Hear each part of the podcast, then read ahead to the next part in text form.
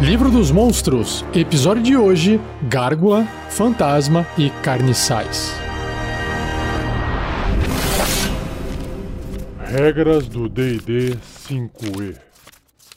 Uma produção RPG Next.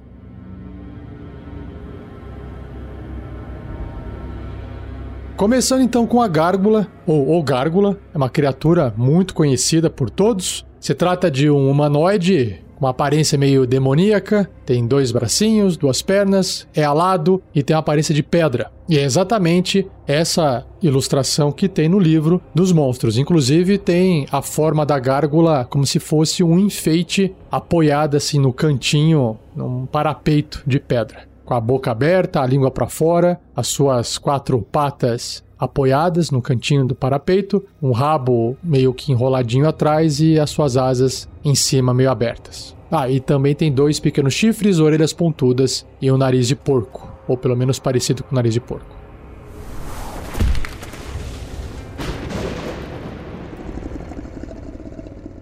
Gárgula. Os gárgulas, empolerados no topo de grandes construções, são inspirados por essas malévolas criaturas elementais da terra que lembram estátuas demoníacas grotescas. Um gárgula espreita entre as alvenarias e ruínas, enquanto permanece parado como qualquer escultura de pedra, e se delicia com o terror que cria quando se liberta de sua pose suspensa, assim como com a dor que causa em suas vítimas pedra animada. Os gárgulas se prendem a falésias e montanhas ou puleiros em bordas de cavernas subterrâneas. Eles assombram telhados e cidades, empolerados como abutres entre altos arcos de pedra e contrafortes e castelos e catedrais. E eles conseguem ficar tão imóveis que parecem inanimados. Capaz de manter esse estado por anos, um gárgula se mostra uma sentinela ideal. Reputação mortal. Os gárgulas têm a reputação de crueldade. Estátuas esculpidas para se assemelhar aos gárgulas aparecem na arquitetura de inúmeras culturas para espantar invasores. Apesar de tais esculturas serem meramente decorativas, os gárgulas reais podem se misturar entre elas para emboscar vítimas desatentas. Um gárgula pode aliviar o tédio de sua vigília ao capturar e torturar pássaros e roedores, mas sua longa espera apenas aumenta sua ânsia por ferir criaturas racionais. Servos cruéis. Os gárgulas são facilmente inspirados pela astúcia de um mestre inteligente. Eles apreciam tarefas simples como guardar a casa de um mestre, torturar e matar invasores e qualquer outra coisa que envolva mínimo esforço e máxima dor e carnificina. Os gárgulas às vezes servem aos demônios por sua propensão ao caos e destruição desenfreados. Conjuradores poderosos também podem facilmente recrutar gárgulas guardiões para manter vigília sob seus porões e muros. Os gárgulas têm paciência e fortitude da rocha e servirão mesmo o mestre mais cruel por anos sem contestar. Por fim, natureza elemental. Um gárgula não precisa respirar, comer, beber ou dormir. Antes de eu entrar na parte do bloco de estatísticas, tem um bloco de texto aqui que tem um título Fragmentos de Mal Elemental. Ele traz algum lore a mais sobre gárgulas e diz o seguinte: Enquanto o Gremote, o príncipe maligno elemental da Terra, anda sobre seu reino pétreo, ele deixa fragmentos de rocha partida em seu rastro. Imbuídos com lascas de ciência, esses fragmentos vibram com a essência do príncipe elemental, se envolvendo ao passar por anos em formações rochosas vagamente humanoides que adquirem, finalmente, as formas rígidas e cruéis de gárgulas. E Gremot não cria os gárgulas deliberadamente mas eles são uma manifestação física de sua maldade. Os gárgulas são escárnios dos elementais do ar que o Gremot despreza. Eles são criaturas pesadas de pedra viva, ainda assim capazes de voar. Como seu criador, eles possuem um ódio fundamental por seres elementais do ar, a Aracocra em particular, e apreciam cada oportunidade de destruir tais criaturas. Em seu plano natal, os gárgulas esculpem motes de terra que o Gremot choca em Aqua, o domínio dos Aarakocra, e dos benevolentes duques do vento, que o povo pássaro serve no plano elemental do ar. E agora vamos para o bloco de estatísticas.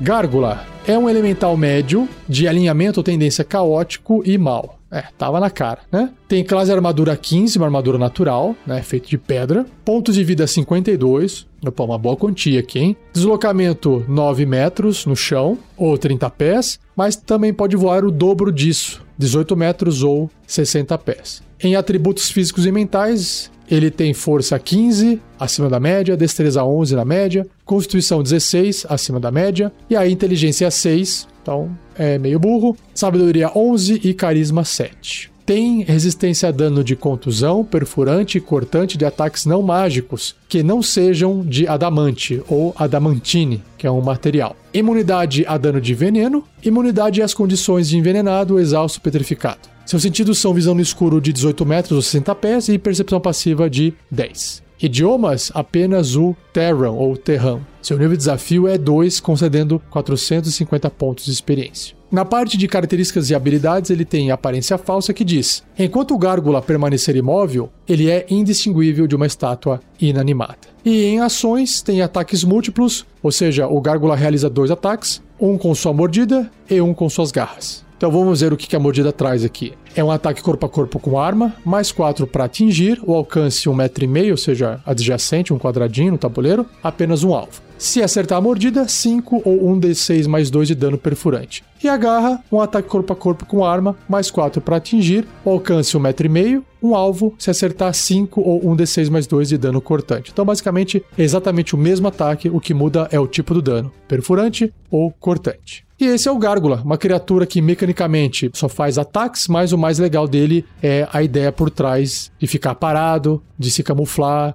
de ser proteção de alguma coisa algum lugar. E agora vamos para a ideia de aventura.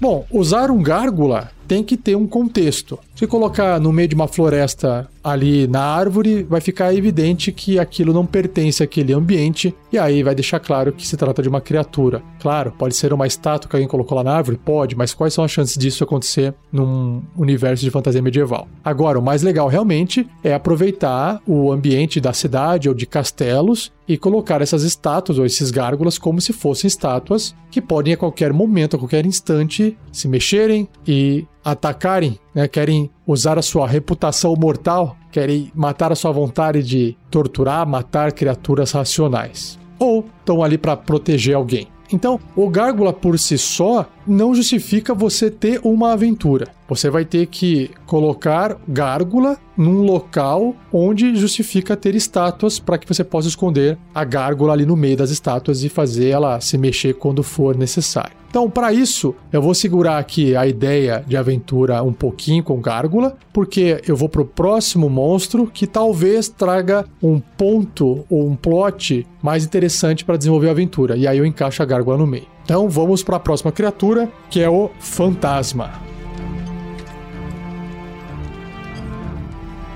Seja você também um guerreiro ou uma guerreira do bem. Para saber mais, acesse padrim.com.br barra rpgnext ou picpay.me barra rpgnext.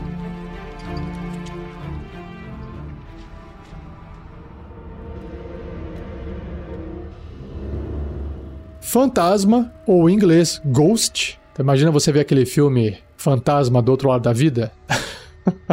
Quem não pegou a referência é a idade, é a idade. O filme é de 1990, tava vendo aqui na internet. Enfim, vamos lá. Bom, Fantasma todo mundo já conhece também, né? Assim como o Gárgula. Então estamos num episódio até então com criaturas bem conhecidas. Fantasma tem uma ilustração aqui no livro que também pode ser qualquer tipo de fantasma, mas é uma moça que parece que teve a sua cabeça cortada porque o corpo dela tem ali a cabeça separada, mas tá junta, sabe? Tá flutuando a cabeça dela ali no corpo ainda como se estivesse inteiro, mas dá para ver que foi cortado. E essa ilustração ela tá toda dessaturada. Ela tá numa cor meio azulada, esverdeada por completo, para simular que aquilo é uma aparição, é uma, um fantasma, não está ali, né? Ela veste uma roupa de couro, uma capa, tem um. parece que um, um amuleto segurando nas mãos e uma lamparina na outra. Então, alguma coisa aconteceu com ela. Lembra bastante os fantasmas do filme do Harry Potter.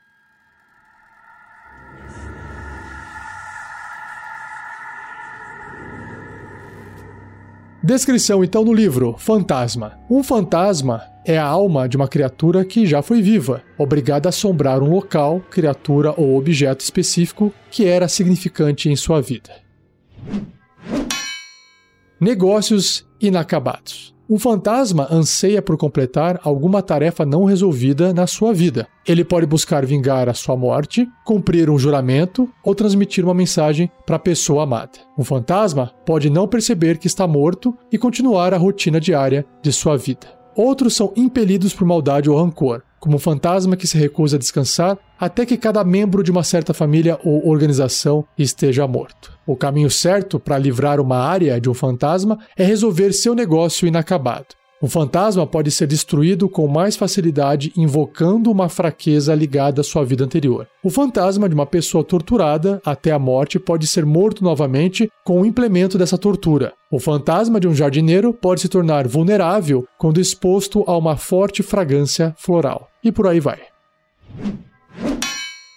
Manifestações fantasmagóricas. Sensações de profunda tristeza, solidão e saudade emanam dos locais onde as assombrações fantasmagóricas ocorrem. Sons estranhos ou um silêncio sobrenatural criam uma atmosfera inquietante. Pontos frios dentro de quartos aquecidos por chamas. Um fedor asfixiante pode se infiltrar na área, objetos inanimados podem se mover por vontade própria e cadáveres podem erguer-se de suas covas. O fantasma não tem controle sobre essas manifestações, elas simplesmente ocorrem. Isso te dá liberdade para poder criar o que você quiser na sua aventura.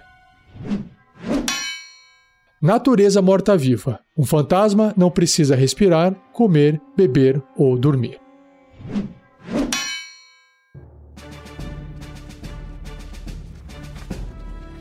Bloco de estatísticas do fantasma. Então, ele é um morto-vivo médio de qualquer tendência. Pode ser um fantasma bom, pode ser um fantasma maligno. Pode ser leal, pode ser caótico. Ou pode ser neutro. Sua classe armadura é 11, pontos de vida 45, deslocamento 0, mas ele voa 12 metros. Ou seja, na verdade ele plana, muito melhor do que voar. Nos seus atributos físicos, ele tem força 7, mesmo porque não precisa ter força, né? Destreza 13, um pouquinho acima da média, Constituição 10, Inteligência 10, Sabedoria 12 e Carisma 17. Imagino eu que o carisma seja alto por causa dessa forma dele controlar a sua aparição ou fazer alguns efeitos projetar isso pro plano material, né? Ou onde quer que ele esteja. Ele tem resistência a dano de ácido, elétrico, fogo, trovejante e contusão perfurante cortante de armas não mágicas. Ele tem imunidade a dano de frio, necrótico e veneno. E imunidade às condições de agarrado, claro, não dá para agarrar um fantasma, caído, enfeitiçado, envenenado, exausto, impedido, inconsciente, paralisado e petrificado. Seus sentidos são visão no escuro de 18 metros, 60 pés e percepção passiva de 11. Idiomas, olha só, claro, todos os idiomas que conhecia em vida. E o seu nível de desafio é 4, concedendo 1100 pontos de experiência. Bom, ele tem aqui uma habilidade chamada Movimento Incorpóreo, que diz que o fantasma pode se mover através de criaturas e objetos como se eles fossem terreno difícil. Aí ele sofre 5 ou 1 de 10 de dano de energia se terminar seu turno dentro de um objeto. Então não pode ficar parado lá dentro se escondendo, mas ele pode atravessar. E ele tem visão etérea, ou seja, ele pode ver até 18 metros no plano etéreo, quando está no plano material e vice-versa. Que bacana, legal. E a parte maior da ficha do bloco de estatística do fantasma são suas ações, que tem quatro. Começando então com seu toque degradante, que é um ataque corpo a corpo com magia, mais 5 para atingir, o alcance é um metro e meio, apenas um alvo. Se acertar, 17 ou 4d6 mais 3 de dano necrótico. Então, simples e direto. Atacar e causar dano. Agora, ele tem também a forma etérea, que é uma outra ação. O fantasma pode acessar o plano etéreo do plano material, ou vice-versa. É assim que ele faz a aparição dele. Ele é invisível no plano material enquanto estiver na fronteira etérea e vice-versa. Então, ele está invisível, mas ele está enxergando, porque ele tem a capacidade de enxergar entre esses dois planos, né? Além de não poder afetar ou ser afetado por nada no outro plano. A terceira ação se chama aspecto horripilante, ou a visão horripilante que as pessoas têm dele, que diz aqui que cada criatura não morta-viva que esteja até 18 metros do fantasma, ou 60 pés, que puder vê-la, deve ser bem sucedida num teste de resistência de sabedoria com dificuldade 13 ou ficará amedrontada por um minuto. Se o teste de resistência falhar por 5 ou mais, o alvo também envelhece. Nossa, 1d4 vezes 10 anos. Caramba, de 10 a 40 anos. Nossa, é muita coisa. Dependendo da, da raça, morre, hein? Um alvo amedrontado pode repetir o teste de resistência no final de cada um dos seus turnos, terminando o efeito sobre si, se obtiver sucesso. Se o alvo for bem sucedido no teste, ou se o efeito terminar nele, ele fica imune ao aspecto horripilante do fantasma pelas próximas 24 horas. O efeito de envelhecimento pode ser revertido pela magia Restauração Maior. Ufa! Mas apenas nas primeiras 24 horas do ocorrido. É meio que uma maldição, então dá para reverter em 24 horas. E a última ação, que é a mais interessante, é a possessão, que recarrega se tirar 6 num dado de 6 faces após ter sido usado. Um humanoide que o fantasma possa ver até um metro e meio dele, ou seja, tem que estar adjacente, deve ser bem sucedido num teste de resistência de carisma com dificuldade 13 ou será possuído pelo fantasma. O fantasma então desaparece e o alvo é incapacitado e perde controle sobre seu corpo. O fantasma agora controla o corpo, mas não priva o alvo de sua consciência. O fantasma não pode ser alvo de qualquer ataque, magia ou outro efeito, exceto um que expulse mortos-vivos, e ele mantém sua tendência: inteligência, sabedoria, carisma, né, os atributos mentais, e imunidade a ser amedrontado e enfeitiçado. No mais, usa as estatísticas do alvo possuído, mas não ganha acesso aos conhecimentos, características de classe ou proficiências do alvo. Basicamente, é só um controle do corpo e não absorver a informação que está na mente daquele corpo.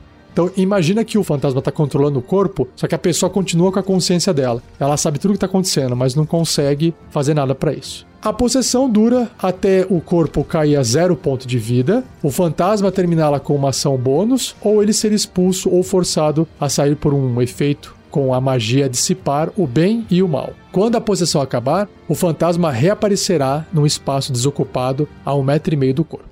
O alvo é imune à possessão do fantasma pelas próximas 24 horas, após ser bem sucedido no teste de resistência ou após a possessão acabar. Então não dá para despossuir e possuir logo na sequência. Tem que esperar 24 horas. E é isso. Esse é o fantasma. E perceba que, de longe, só dar um toque degradante para causar dano é o que menos tem de interessante no fantasma, né? Ele é um ótimo plot para ser usado em narrativas ou fazer problemas que eu vou contar aqui a minha ideia na ideia de aventura. Já.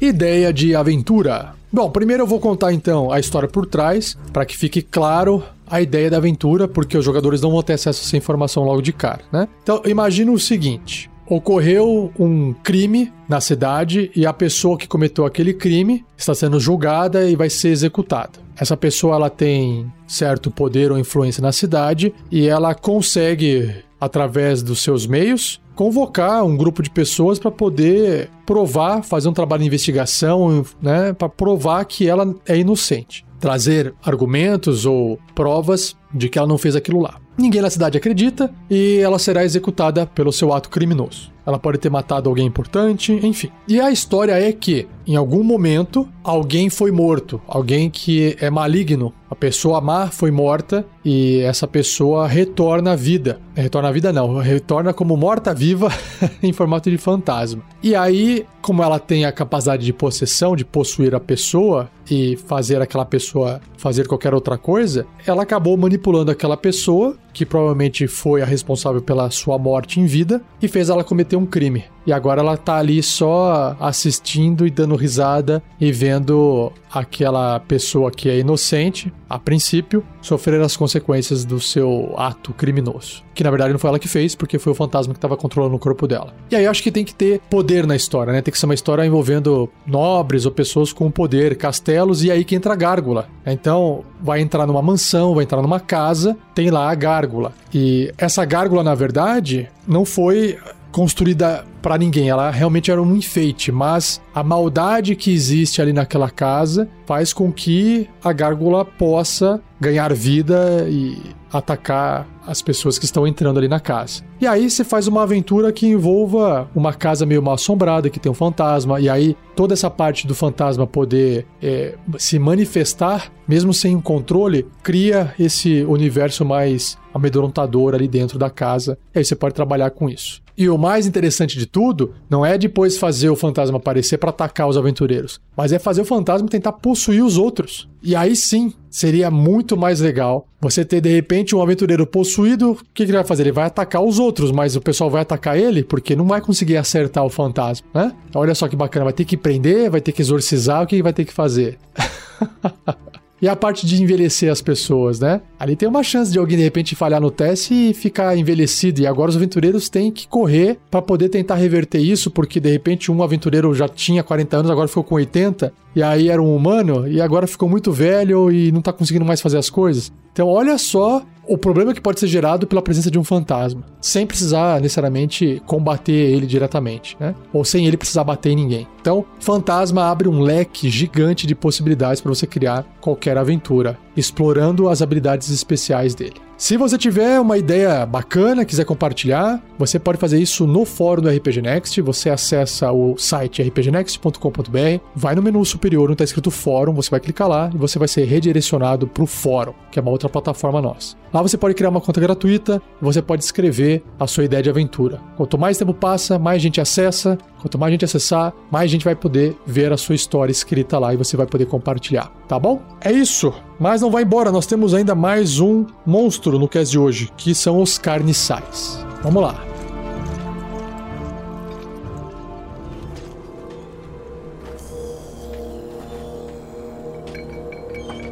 Carniçais, ou em inglês ghouls, G-H-O-U-L-S. É mais de um tipo de criatura. Nós temos os guests e os ghouls. E aí o pessoal traduz em português isso para lívido, nossa, não sei porquê, e o próprio carniçal, que é o ghoul. Mas o guest também é um tipo de ghouls. E no livro a descrição é de um humanoide, parece uma pessoa magra, forte, comprida, toda pálida, toda branca, só não tá pelada porque tem uns fiapos de pano enrolado. E dá para ver que tem algumas deformidades no corpo. Então, as unhas do pé são compridas e pontudas e pretas. O trapézio assim dele é maior do que o normal e a cabeça é grande, o pescoço é bastante largo. E aí, claro que o olho é preto, a orelha é pontuda, a boca parece assim de um vampiro com os dentes pontiagudos e a língua que sai da boca é extremamente comprida. E aí as mãos também grandes com dedos compridos e unhas extremamente compridas e afiadas. Então, é um bicho feião, tá? Morto-vivo provavelmente. E vamos ver o que o livro descreve sobre os carniçais ou sobre os ghouls.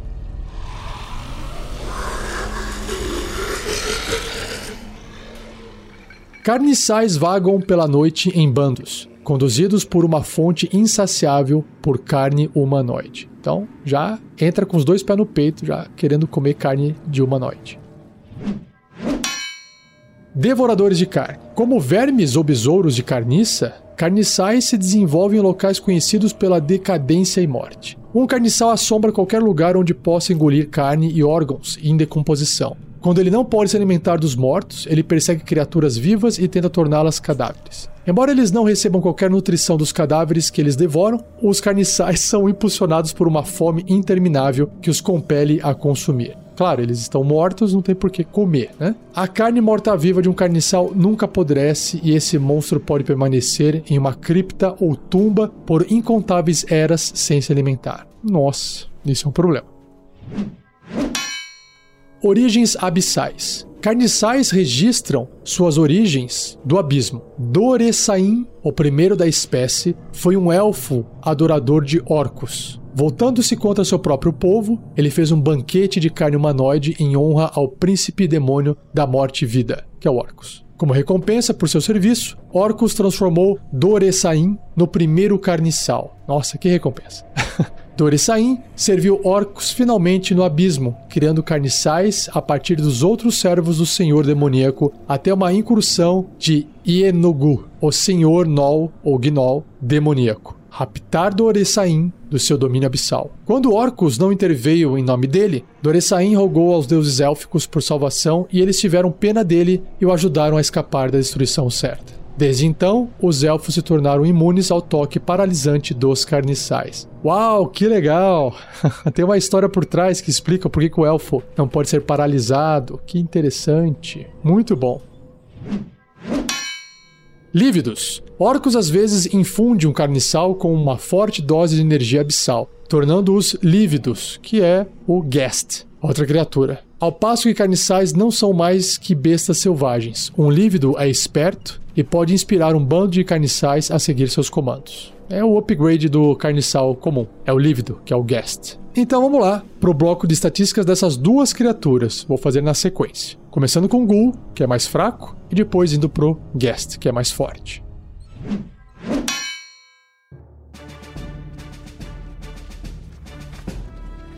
Ghoul ou carniçal é um morto-vivo médio, ou seja, o tamanho do ser humano, caótico e mau. Sua classe armadura é 12, pontos de vida 22, seu deslocamento é de 9 metros ou 30 pés. Então até aqui parece bastante um ser humano, né? Em seus atributos ele tem força 13, pouquinho acima da média, destreza 15, ai, daqui que vem a classe de armadura dele um pouquinho mais alta, constituição 10, inteligência 7, pouquinho burrinho ali, sabedoria 10, tudo na média, né? Um pouquinho só força e destreza acima da média e o carisma 6 abaixo da média. Ele tem imunidade a dano de veneno e imunidade às condições de enfeitiçado, envenenado e exausto. Porque tá morto-vivo, né, gente? Sentidos, visão no escuro de 18 metros ou 60 pés e percepção passiva de 10. Idiomas, comum. Olha só, ele entende, ele se comunica com o comum. Legal. E o seu nível de desafio é 1, concedendo 200 pontos de experiência. Então, o Carniçal é bem simplesinho. Agora vamos para as ações dele. Ele tem a mordida, um ataque com mordida, que é corpo a corpo com arma, mais dois para atingir, o alcance é adjacente, um metro e meio, uma criatura se acertar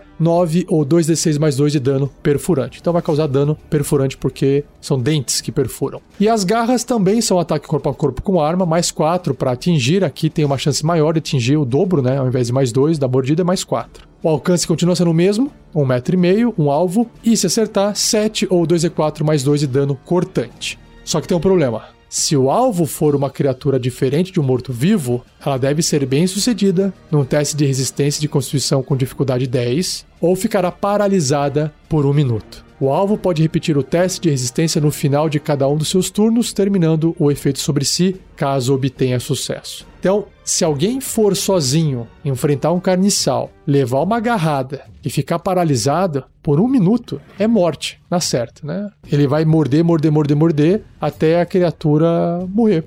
Claro que ela pode tentar fazer o teste de resistência no final de cada um dos turnos e acabar voltando ao normal, mas dependendo da criatura, do nível dela, já era, né? Então, olha só o perigo de enfrentar um carniçal sozinho. E agora o Guest ou Lívido, que é o carniçal bombadão, né? Também é um morto-vivo médio, caótico e mal. Sua classe armadura é 13, um pontinho a mais, e pontos de vida 36. Também tem mais pontos de vida. Deslocamento é a mesma coisa que o carniçal, 9 metros. E aí ele tem um upgrade na força, 16, na destreza, que é 17, mas a constituição permanece a mesma em relação ao carniçal, que é 10. A inteligência já sobe de 7 para 11, ficando uma inteligência média né, de um ser humano. Sabedoria permanece 10 e carisma é um pouquinho melhor, em vez de 6 é 8. Também tem resistências, só que nesse caso resistência a dano necrótico e não a veneno. Ele tem imunidade a dano de veneno, ou seja, é mais forte ainda em relação ao veneno, né? Enquanto o carniçal é só resistente, aqui ele é imune, ou lívido, ou o guest. E ele tem as mesmas imunidades a condições de enfeitiçado, envenenado e exausto. Seus sentidos são os mesmos, visão no escuro de 18 metros e percepção passiva de 10, e também idioma comum. Só que o seu nível de desafio é o dobro. Ao invés de ser 1, é 2. Então, nível de desafio 2, concedendo 450 pontos de experiência. E diferente do Ghoul ou do Carniçal, que não tem nenhuma característica ou habilidade especial, o Guest, o Lívido, tem. Ele tem o primeiro, que é o Fedor. Qualquer criatura que comece seu turno até um metro e meio, ou seja, adjacente do lívido, deve ser bem sucedida num teste de resistência de constituição com dificuldade 10, ou ficará envenenada até o início do próximo turno dela. Ou seja, o cheiro muito forte vai deixar ela enjoada e ela não consegue. Fica com desvantagem, né? Nas rolagens. Esse é o envenenado. Se obtiver sucesso nesse teste de resistência, ou seja, se resistir ao fedor, a criatura fica imune ao fedor do lívido por 24 horas. Né? Tá acostumada a sentir esse cheiro fedido aí.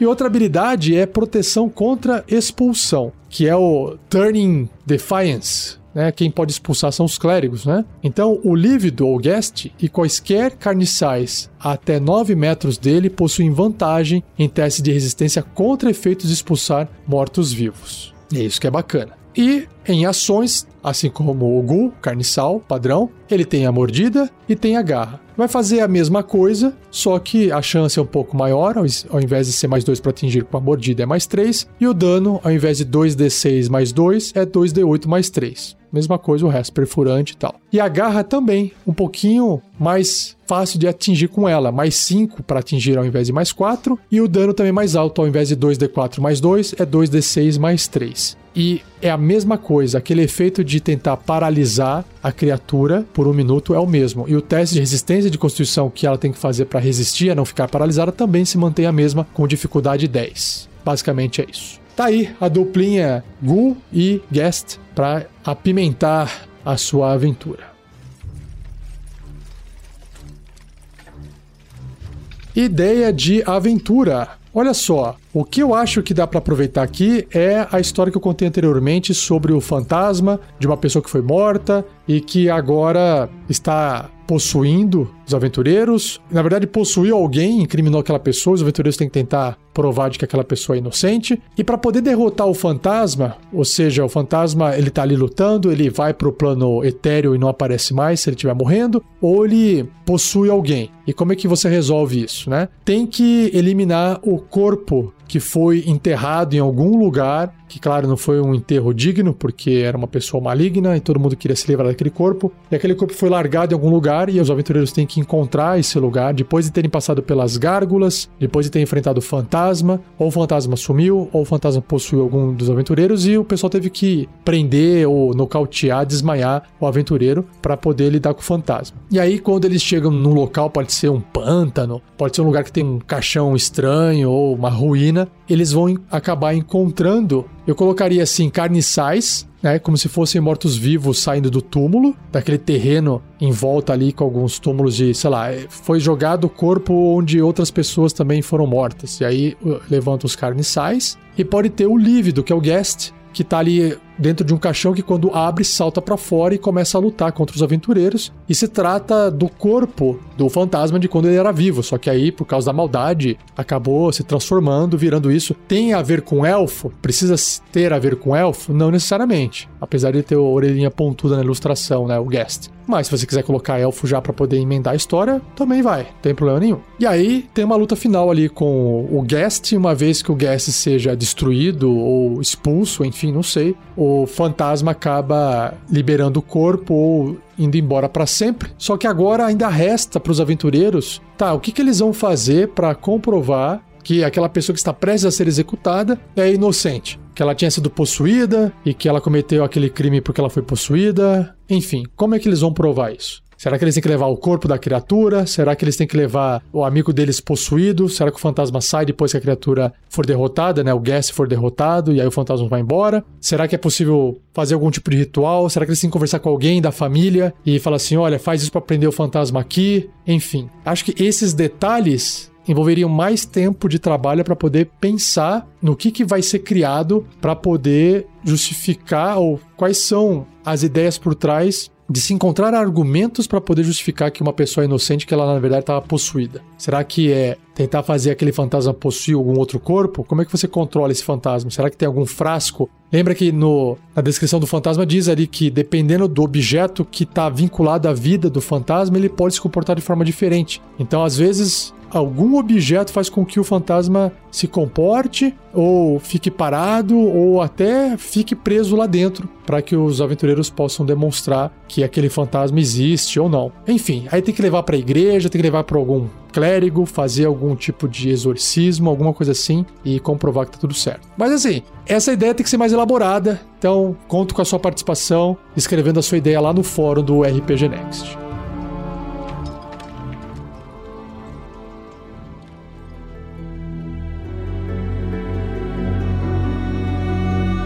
E assim eu encerro mais um Regras do D&D 5e. Espero que você tenha gostado. Não se esqueça de escrever para mim dúvidas. rafael47@rpgnext.com.br para eu poder fazer um episódio no futuro respondendo essas dúvidas, tá bom? Não se esqueça de compartilhar que é muito importante. Agradeça ao editor desse episódio, Gleico Vieira Pereira. E se você tiver condições de dar um suporte, um apoio ao projeto financeiramente todo mês, com pelo menos dois reais por mês no padrim.com.br/rpgnext ou a partir de 5 reais por mês no picpay.me barra rpgnext. Isso ajuda a gente manter o trabalho em pé rodando, paga os custos de alguns investimentos, ajuda a fazer Guerreiros do Bem. E lembrando que o seu apoio não é para poder fazer com que nós do projeto coloquemos dinheiro no bolso mas sim usar o dinheiro, a doação, para poder ajudar no projeto, a manter, a fazer, fazer outras coisas, enfim, esse tipo de coisa. Pagar editor e tal. O próprio Gleico Vieira Pereira é um editor voluntário dos episódios do Regras do D&D 5e. A gente não consegue pagar as edições para ele porque não sobra cacife no projeto para fazer isso. Então, se você puder ajudar o projeto, sempre será bem-vindo, nem que seja essa doação de dois ou cinco reais, tá bom? Ah, não se esqueça, lá também nesses sites que eu mencionei agora, tem a descrição né, das recompensas, do que, que você pode acessar ou não, o que, que você obtém, tá bom? Dá uma olhadinha nos links. Tudo no post do episódio. E, para fechar, não perca o próximo episódio, onde irei abordar todas as criaturas da lista dos gênios, ou em inglês, genies. Beleza? Então é isso. Um obrigado, um abraço e até o próximo episódio.